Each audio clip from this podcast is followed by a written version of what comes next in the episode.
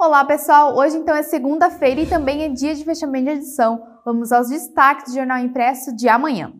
E a equipe do Timbó Vôlei conquistou o terceiro lugar no campeonato catarinense. A vitória em cima do ABC do voleibol de Balneário Camboriú, por 3 a 0, aconteceu na tarde de domingo no ginásio Galegão em Blumenau. O título da competição ficou com a equipe blumenauense, a PAN Eleva. Agora, o Timbó Vôlei segue com foco total, visando o acesso à Superliga B.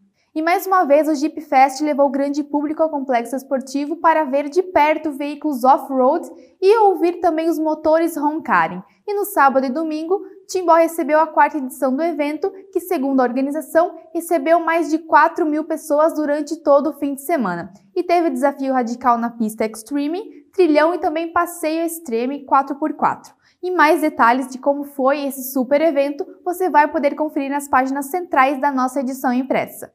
E no próximo domingo, dia 2 de outubro, é dia de votação para eleger os novos representantes a deputados, senadores, governador e presidente do Brasil. E para orientar o eleitor quanto ao que é permitido e proibido, organizamos uma matéria completa com todas estas informações. Bom, pessoal, vou ficando por aqui e estas e outras notícias sobre segurança, sobre a festa do migrante, esportes e saúde, você pode conferir no impresso de amanhã. Nos acompanhe ainda pelas nossas redes sociais e pelo nosso site. Até mais!